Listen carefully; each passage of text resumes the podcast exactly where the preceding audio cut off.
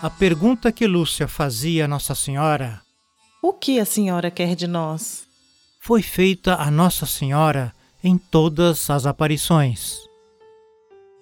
Lúcia revelava que o seu coração estava pronto, disponível, atento, interessado para escutar todos os pedidos de Nossa Senhora.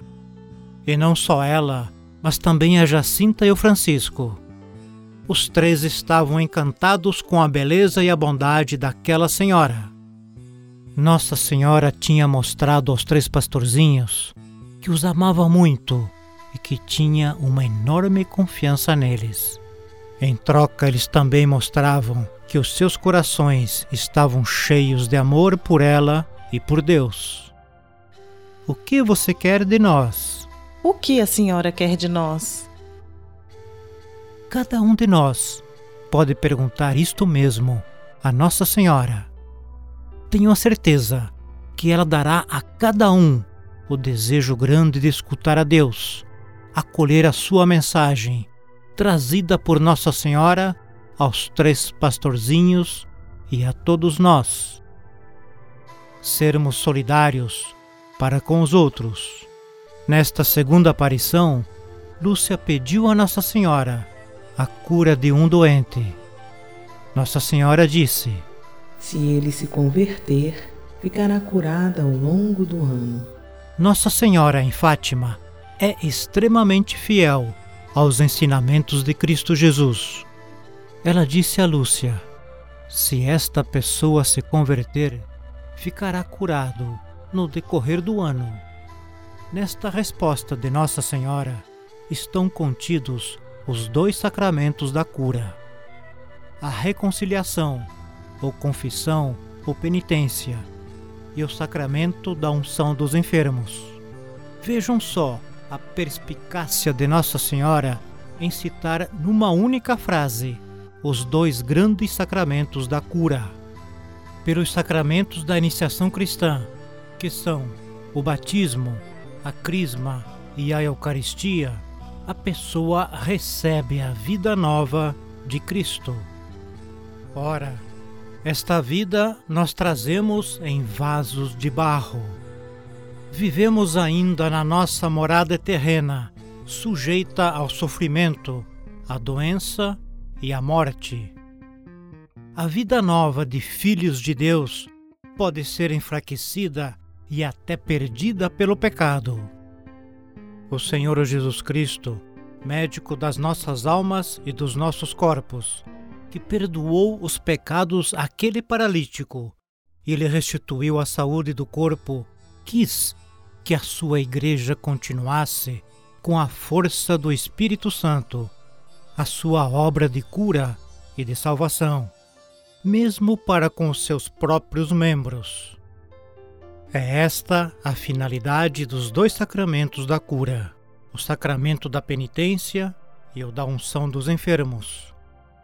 Nossa Senhora disse: Se ele se converter, ficará curada ao longo do ano. O sacramento da reconciliação, que é a nossa conversão, a nossa volta a Deus, é também chamado o sacramento do perdão, porque pela absolvição sacramental do sacerdote, Deus concede ao penitente o perdão e a paz. Jesus nos chama à conversão. Este apelo é parte essencial do anúncio do reino de Deus. O tempo chegou ao seu termo. O reino de Deus está próximo. Convertei-vos e acreditai na boa nova. Na pregação da igreja, este apelo dirige-se em primeiro lugar àqueles que ainda não conhecem a Cristo e o seu evangelho. Por isso, o batismo é o momento principal da primeira e fundamental conversão.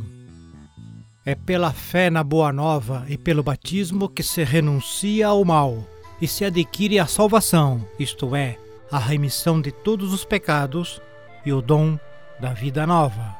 O apelo de Cristo à conversão continua a fazer-se ouvir na vida dos cristãos.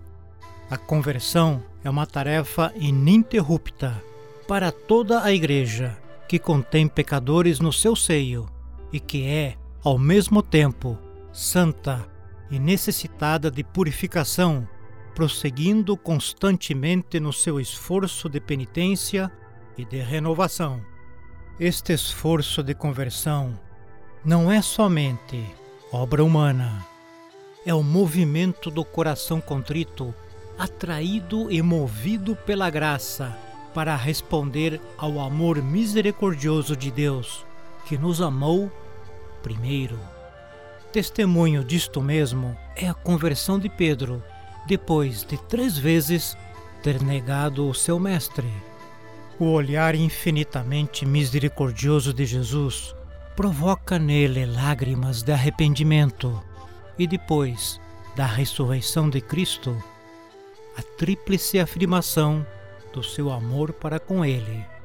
Santo Ambrósio diz a respeito das duas conversões que, na igreja, existem a água e as lágrimas. A água do batismo e as lágrimas da penitência. Como já acontecia com os profetas, o apelo de Jesus à conversão e à penitência não visa primariamente as obras exteriores, se vestirem com roupas esfarrapadas e se cobrirem de cinzas, os jejuns e as mortificações, mas a conversão do coração, a penitência interior. Sem esta conversão interna, as obras de penitência são estéreis e enganadoras. Pelo contrário, a conversão interior obriga à expressão desta atitude com sinais visíveis, autênticos, gestos e obras de penitência. A conversão interior é uma reorientação radical de toda a vida, um regresso, uma conversão a Deus de todo o nosso coração, uma ruptura com o pecado, uma aversão ao mal, com repugnância pelas más ações que cometemos. Ao mesmo tempo, implica o desejo e o forte propósito de mudar de vida, com a esperança da misericórdia divina e a confiança na ajuda da sua graça. Você acabou de ouvir o programa Ecos da Mensagem de Fátima